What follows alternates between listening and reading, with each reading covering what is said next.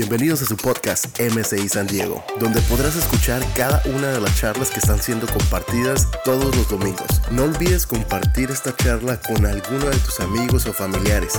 Si necesitas alguna oración específica o algún contacto con nuestros pastores o líderes, nos puedes contactar por cualquiera de nuestras redes sociales. Estamos en YouTube, en Instagram y en Facebook como MCI San Diego. ¿De qué hemos estado predicando? ¿Cuál es la serie? Sé que aquí hay personas también que están en en backstage. ¿Cuál es la serie? Hechos. O sea, hechos y acciones. No solamente lo estamos relacionando con el libro de hechos, sino es el momento de actuar, es el momento de levantarnos. Pero también, ¿qué predicamos hace ocho días? Hablamos sobre comenzar más, permanecer. El más significa la cruz y el poder permanecer. Pero algo que hemos nosotros hablado, hemos escuchado la palabra. ¿Cuál ha sido la palabra que más han escuchado? Otra pregunta que les quiero hacer. ¿Cuáles han sido las palabras que más han escuchado? Algunos son muy espirituales, dicen Jesús. Otros dicen eh, alabanza.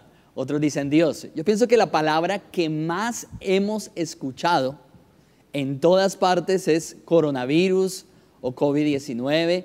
Y esa palabra está por todo lugar, está en las noticias, está en los diarios, está en los periódicos, está en, las, en todos los medios, en las conversaciones. Generalmente los que hablan tienen que estar compartiendo o escucharon o dijeron o vieron algo de qué? Del coronavirus. Pero yo quiero que usted hoy, si está en su casa o está o tiene una pluma y tiene un cuaderno, pueda colocar la palabra coronavirus, pero tache virus y coloque, deje corona y al lado póngale visión. Que dejemos de estar hablando tanto del coronavirus y que hablemos de algo que Dios nos quiere dar en este semestre que se llama corona visión. O sea, tache el virus, ya deje de estar hablando de virus, de coronavirus, de COVID-19 y vamos nosotros a enfocarnos en este semestre en algo que Dios nos quiere dar, es visión. Entonces, coloque coronavirus, tache virus y vamos a colocar corona visión, que es el título del mensaje que hoy les quiero hablar. Quiero que me acompañe a Romanos 8. Romanos 8, esta palabra a mí me impactó mucho, la he estado meditando. Mire lo que dice el versículo 18 y 19. Pablo le está hablando, le está escribiendo a los romanos y le dice, pues tengo por cierto, por cierto que las aflicciones del tiempo presente no son comparables con la gloria venidera que nosotros, a, que nosotros se ha de manifestar, porque el anhelo ardiente de la creación es el aguardar la manifestación de los hijos de Dios. Por cierto, está diciendo Pablo que las aflicciones del tiempo presente no son comparables con la gloria venidera que en nosotros ha de manifestarse. O sea, me impacta la vida de Pablo porque Pablo tenía algo, era estar enfocado, él tenía una visión clara. Y él está hablando de aflicciones. No le voy a leer el versículo por tiempo, luego usted va a leerlo en su casa, pero si leemos, usted lee 2 de Corintios 11 versículo 23 al 26, Pablo ahí está refiriendo las aflicciones que él ha vivido. Imagínense las pequeñas aflicciones que él ha vivido. Segunda de Crónicas, capítulo 11, versículo 23 al 26, muy parecida a las de nosotros en este tiempo de, de cuarentena o de pandemia. Dice el versículo 24, dice, cinco veces azotado por los judíos. Cinco veces azotado. O sea, ¿cuántos azotes recibió? 195 azotes con los judíos, donde el azote tenía, tenía cuero, pero en la punta del cuero tenía vidrio, tenía cobre, tenía también hierro, y cuando le pegaban, pues simplemente lo que hacían era que su piel se desprendía con la carne. Pero también Pablo dice, tres veces azotado con varas. O sea, hubo un momento donde era un vara. ¿Cuántos papás le dan vara a los hijos? Imagínese que usted como padre le dé 195, usted le dé cinco veces, o bueno, en sí son, si, le, si hacemos la cuenta, habla que fueron tres veces azotados con varas, 117 veces. ¿Qué tal que le diéramos 117 varazos a nuestro hijo? Pues lo dejamos inconsciente y lo podemos hasta matar. 117 veces recibió golpes con la vara. Habla también en el versículo 26 de 2 de Corintios 11, dice, se perdió por caminos muchas veces, iba predicando y se perdía. Aparte de eso, tuvo peligro de muerte en ríos, con ladrones, con judíos, con gentiles, en el desierto, con falsos hermanos. También habla el versículo 27 de 2 de Corintios 11, dice, mucho trabajo, fatiga, desvelos muchísimos, tuvo hambre, tuvo sed, tuvo noches de ayuno, tuvo frío, tuvo desnudez. Y dice el versículo 28 también que las preocupaciones que tenía por todas las iglesias. Él había fundado muchas iglesias y se preocupaba mucho por las iglesias, por el estado de la gente, se preocupaba cómo estaban las personas. Y eran preocupaciones que él tenía. Y si seguimos leyendo, dice Hechos 28, versículos 6 al 5, habla y dice, ¿sabe qué dice? Que llegó después de la tormenta que predicamos hace ocho días, de la tempestad, a esa isla, a la isla de Malta, y una serpiente lo mordió. Una serpiente lo mordió. Y simplemente él oró, se la quitó y nada malo le pasó. Fueron muchas las tribulaciones que vivió Pablo. Pero él dice, no son comparables con la gloria que va a venir. No son comparables con la visión que él tenía, con el fruto. Me impacta porque Pablo estaba enfocado. La visión de Pablo no era estar hablando de los naufragios, no era estar mostrando, mire la señal del azote, mire, aquí me picó la culebra. Aparte de eso, mire aquí, ¿sí ve aquí lo como estoy delgado? Fueron los grillos de las prisiones. ¿Sí ve cómo estoy de flaco? Porque ayuné tantos días. No, él no se estaba enfocando en la aflicción. Porque muchos de nosotros nos hemos enfocado en la pandemia, lo que está ocurriendo, la crisis financiera, la crisis familiar, lo que estoy viviendo. Pablo, el enfoque y la visión de Pablo era entender que la gloria que iba a venir era el fruto que él iba a desarrollar. Un fruto interno, pero también un fruto externo. Y yo quiero que nosotros como iglesia y también si usted está conectado por primera vez, entienda que Dios está permitiendo esto para que nos enfoquemos en Él y para que entendamos que es el momento de dar fruto. Es el momento. ¿Cuántas mujeres que están conectadas, y aquí hay mujeres que ya han tenido hijos, la mujer cuando tiene su bebé, no se está enfocando en el dolor, no se está enfocando en lo que vive, en lo que siente. Mi esposa tuvo tres cesáreas, todos fueron cesáreas, mi hijo Juan, Felipe, Hanna, y venían momentos de mareo, venían momentos de cansancio, venían momentos de sueño, venían momentos de ya no poderse acostar cuando ya están muy eh, panzocitas o están barrigoncitas, pero cuando llega el día de dar a luz, las mujeres, y Marcia no estaba centrada en, ay, me va a doler, ¿Será que me duele será que me duele? No, yo mejor no tengo al niño porque me va a doler mucho. No, yo creo que otro. No, no, no.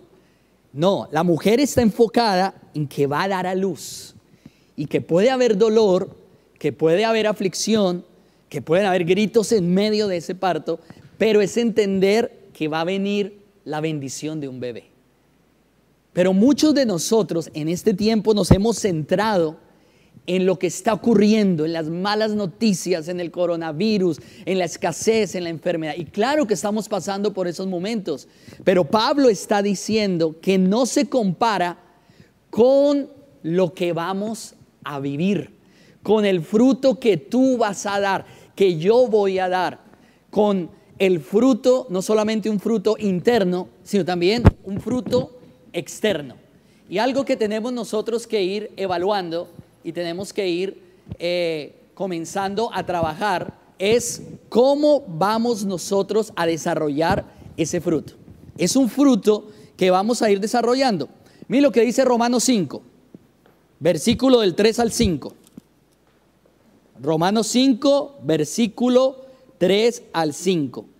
Y no solo esto, sino que también nos gloriamos en las tribulaciones, sabiendo que la tribulación, si quiere colóquele, quite tribulación y coloque pandemia.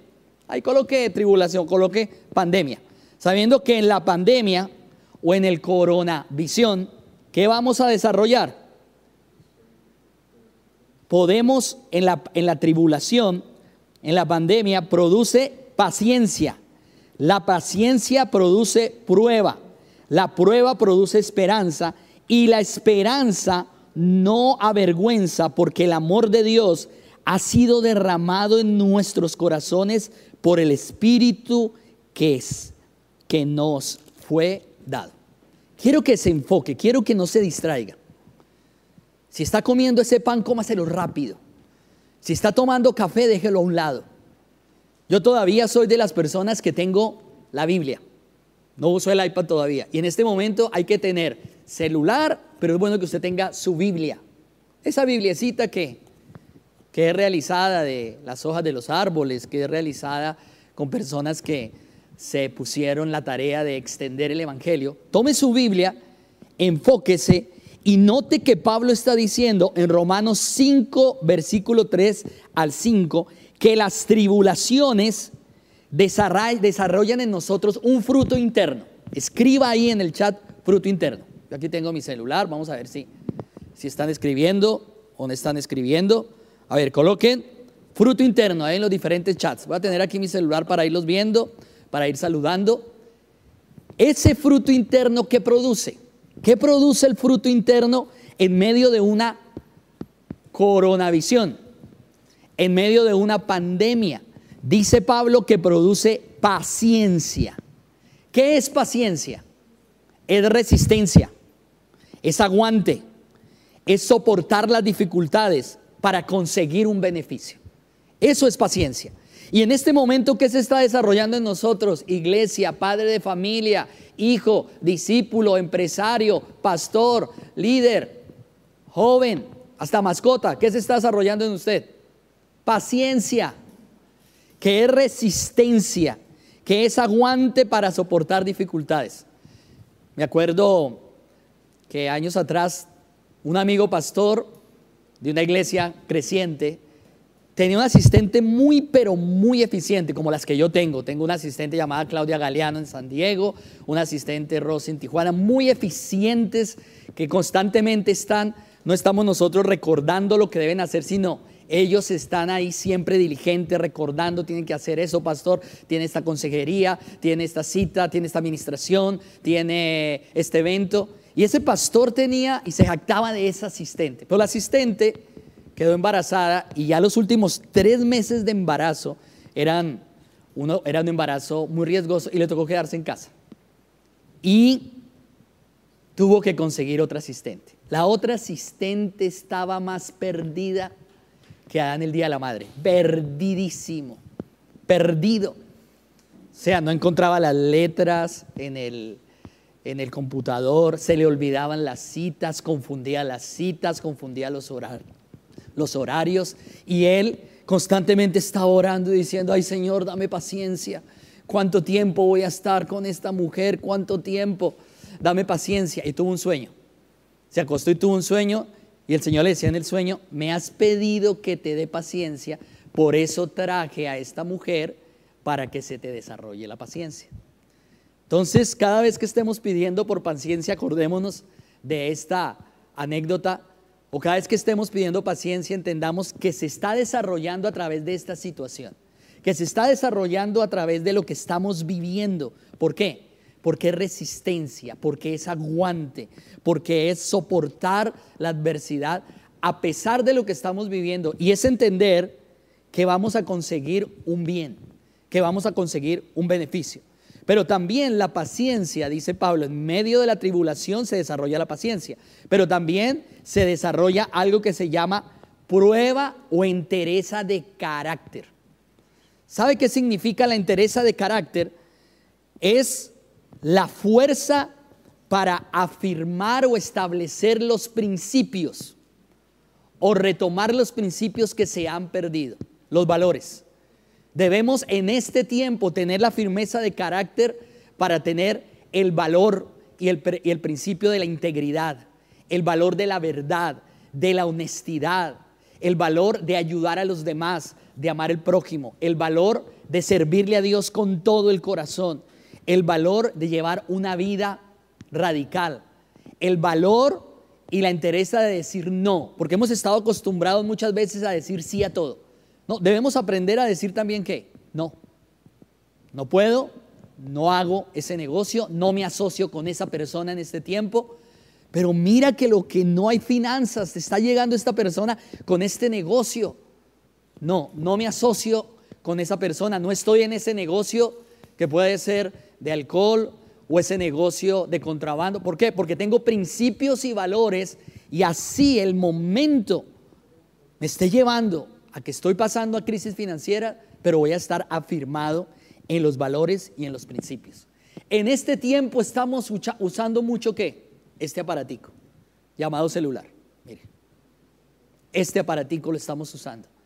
Hay que tener una entereza, una firmeza de carácter para ver lo correcto.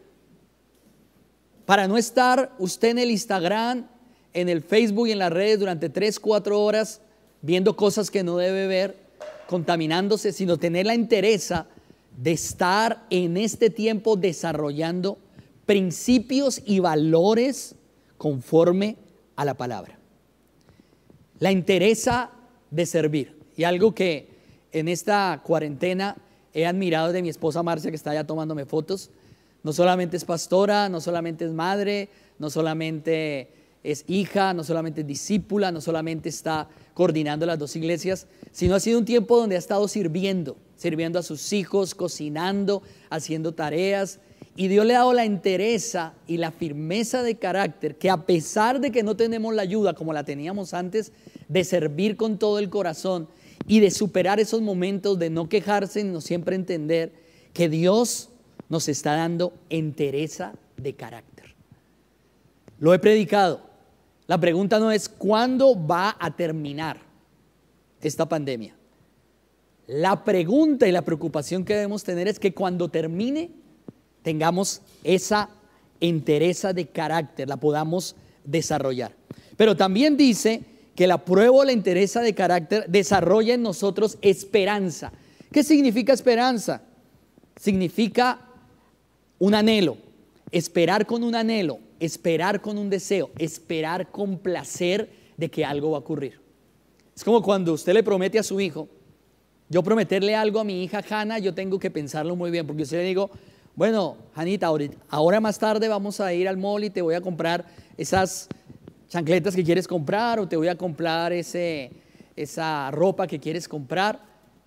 Todo el día me va a estar diciendo, papi, tenemos que ir, papi, tenemos que ir, papi, tenemos que ir, porque ella tiene el deseo, el anhelo, siente placer de que al ir va a ser qué? Va a ser bendecida. Tiene la esperanza de que su papá le dijo, lo va a realizar.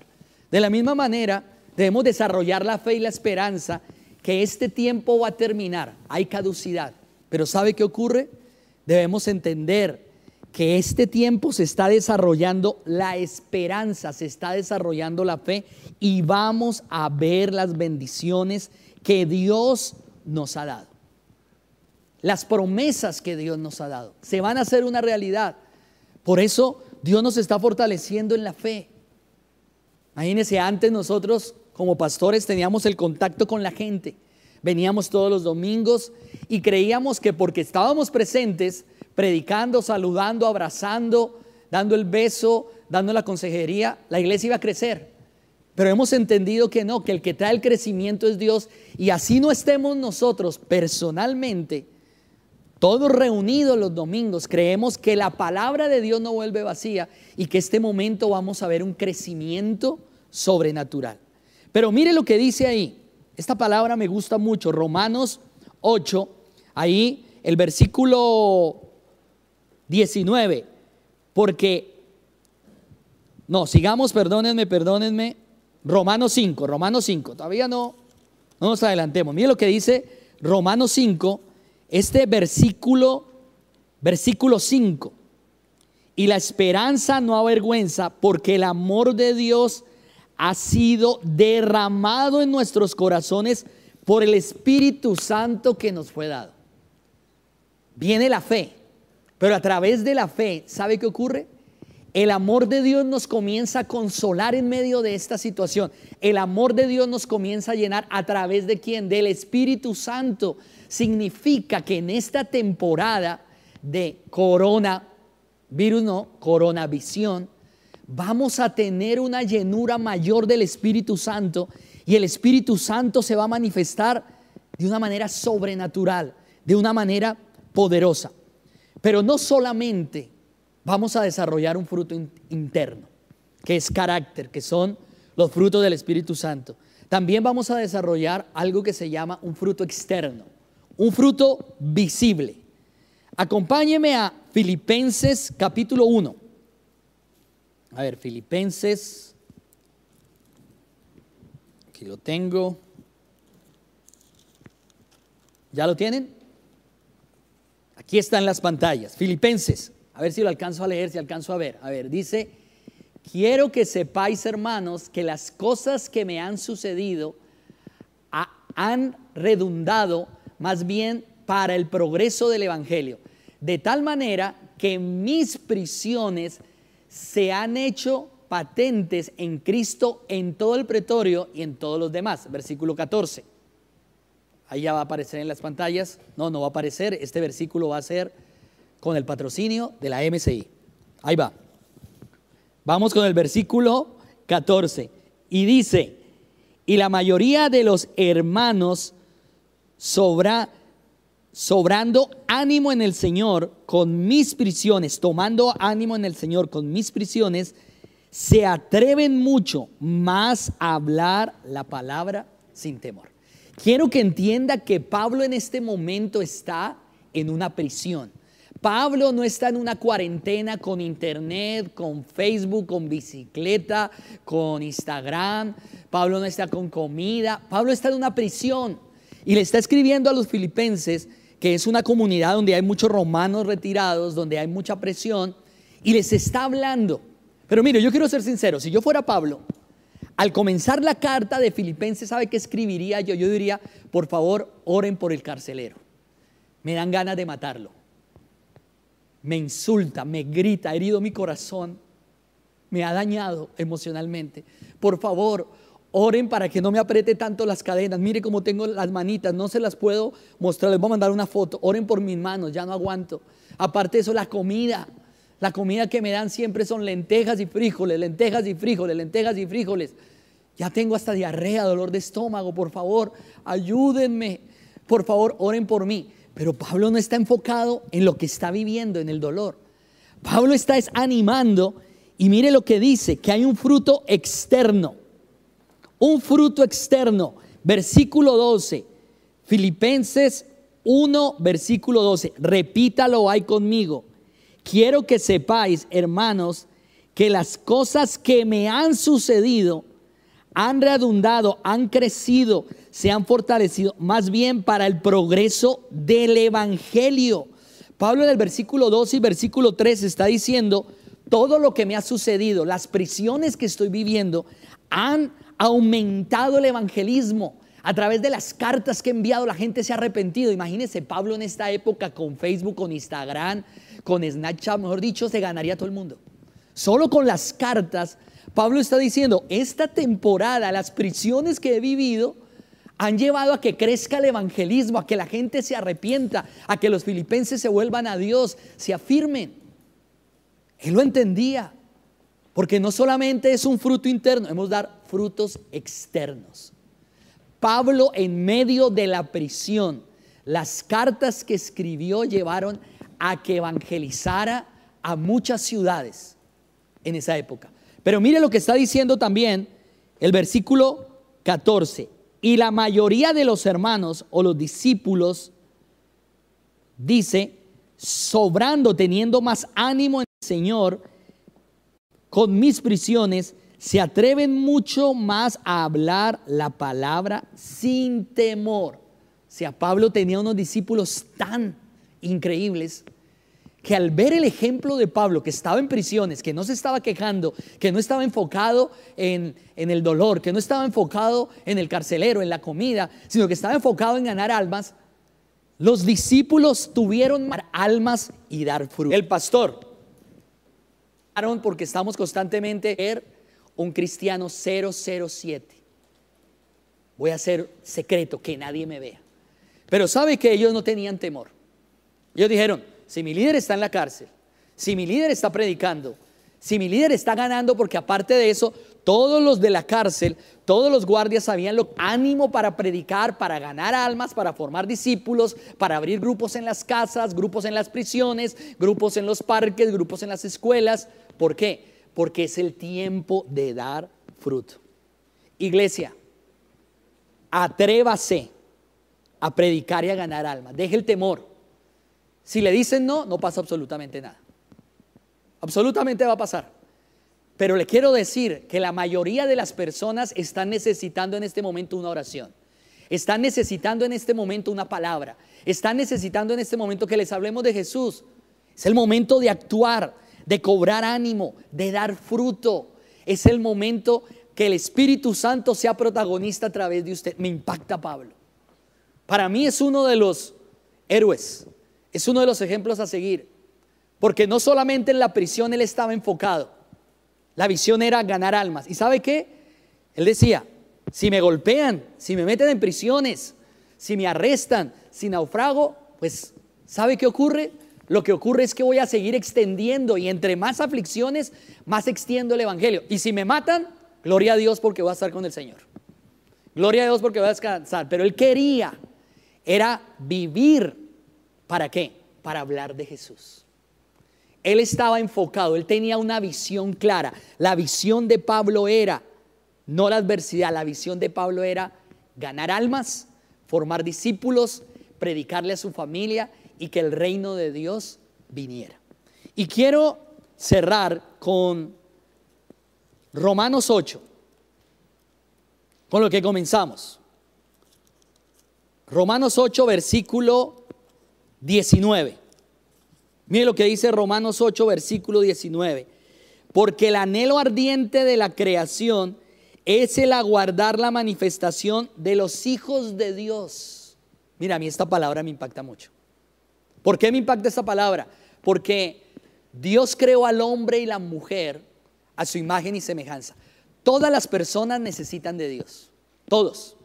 Todos fueron creados para buscar a Dios. El problema es que hay algunos que tienen un concepto distorsionado de Dios. Y lo que está hablando la Biblia es que el anhelo ardiente de la creación, de lo que está ocurriendo de las personas, es que nosotros como iglesia, es que nosotros como hijos de Dios, asumamos el lugar y vayamos a llevarle la palabra a aquellos que están perdidos en drogas, en alcohol, en avaricia, ese es el deseo de la creación, ese es el anhelo en lo más profundo del corazón de las personas. Pero el problema es que hemos llevado una vida centrada en lo que yo tengo, en lo que yo vivo, en lo que yo hago, en lo que yo soy. Cambie su visión. Cambiemos nuestro enfoque. Iglesia, si usted se conecta por primera vez, está conociendo por primera vez, este es el momento de colocar los ojos en Dios, de arrepentirse, pero todos los que están en este momento cómodos, sentados, en chanclas, en pijamas, con un café, es el momento de levantarnos, de actuar. Es el momento de predicarle al abuelo, al vecino, al familiar. Es el momento de invitarlo a que se conecte. Es el momento de tener la visión que Dios permitió esta pandemia para que la creación, lo que dice la Biblia, la creación tiene el anhelo, el deseo de que les hablemos de Jesús, de que oremos por ellos, de que les ministremos. Hoy yo quiero que usted tome esta palabra. Y yo quiero que cada vez que escuche coronavirus, le venga a su corazón coronavisión. Me voy a enfocar en Dios. Me voy a enfocar en el llamado. Usted tiene un llamado, usted tiene una asignación. Tome ese llamado, tome esa asignación y vuelva hacia Él con todo el corazón. Y es el momento, es la temporada de levantarnos, de dar fruto y de ganar gente como nunca antes la hemos ganado. Esta iglesia, MCI, en todo el mundo, es una iglesia que da mucha palabra, Es una iglesia que ministra mucho. Los pastores César y Claudia Castellano nos han enseñado a ministrar. Siempre hemos recibido palabra, palabras en convención, palabra en encuentro, en reencuentro, en volverse a encontrar, en seguirnos encontrando, la venganza del reencuentro 1, la venganza del reencuentro 2, vuelve el reencuentro. Hemos recibido palabra y palabra y palabra. Ya no podemos recibir más palabra. O vamos a seguirla recibiendo, pero no solamente recibirla. Ahora yo tengo que ir y transmitirla y ganar la gente que se está perdiendo, que está desesperada y que anhela la creación que nosotros nos levantemos como Pablo, nos levantemos como los discípulos de Pablo, tomemos nuestro llamado, nuestra asignación y vayamos a dar fruto interno. Quiero cerrar con esto, que la gente sepa que usted es cristiano por lo que hay en usted. Hay paciencia, hay carácter, hay templanza, hay fe. Aparte de eso, el Espíritu Santo está. Pero que la gente se dé cuenta que le hablamos, que predicamos y que vamos a impactar esta frontera, nuestra ciudad, y nuestra nación. Quiero que ahí donde está cierre sus ojos. Yo quiero orar. Yo oro para que esta palabra nos cambie el enfoque y la visión. Que esta palabra de ahora en adelante entendamos que es el momento de dar fruto. Que es el momento de ejercer el llamado. Que es el momento de orar por enfermos. Porque la creación está anhelando fervientemente que la iglesia se despierte. Y es el momento de levantarnos como Pablo lo hizo.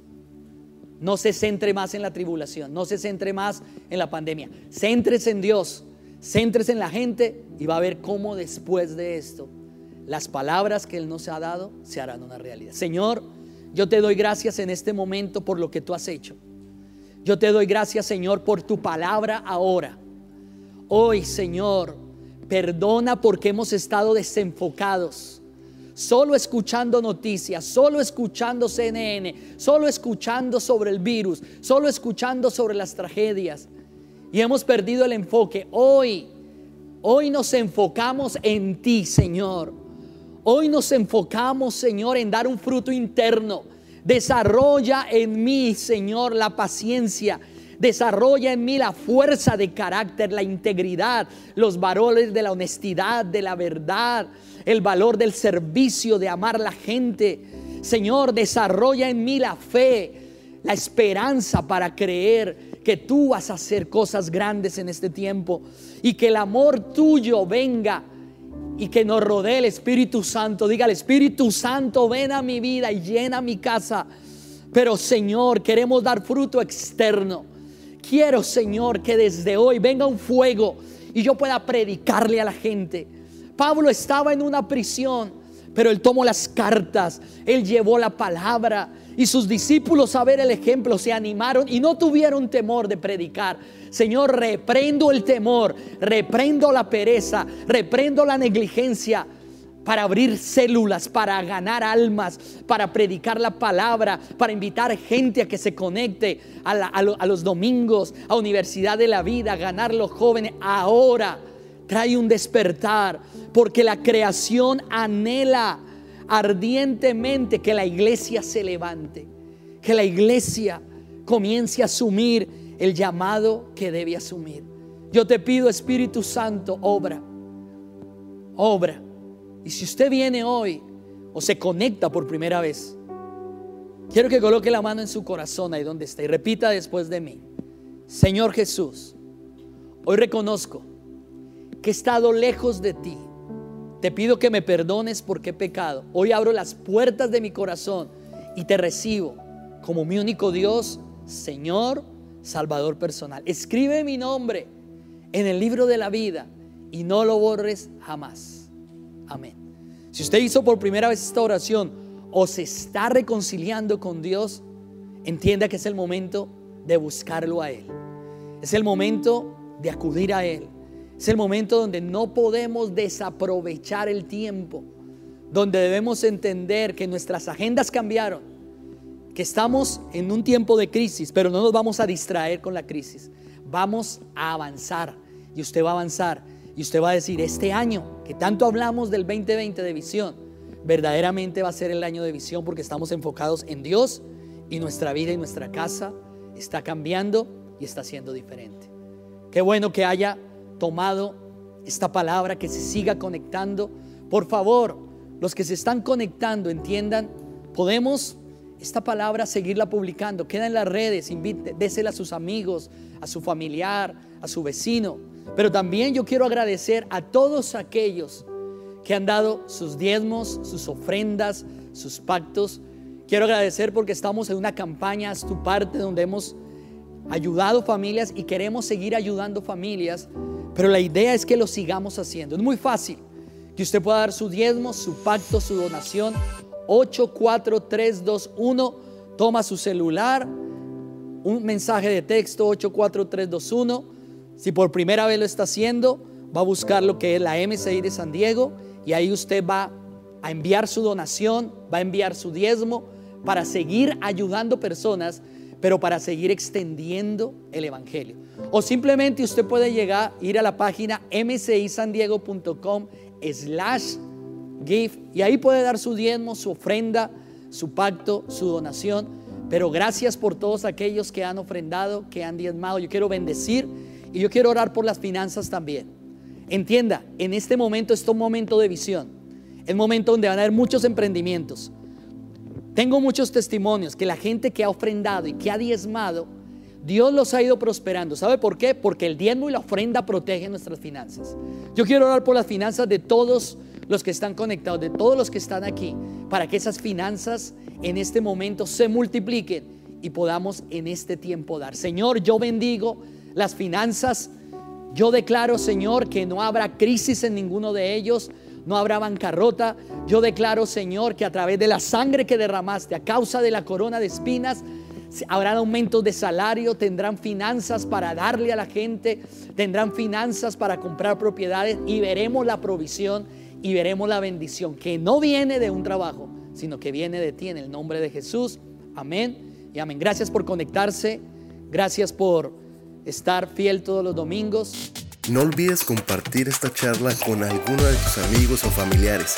Si necesitas alguna oración específica o algún contacto con nuestros pastores o líderes, nos puedes contactar por cualquiera de nuestras redes sociales. Estamos en YouTube, en Instagram y en Facebook como MCI San Diego.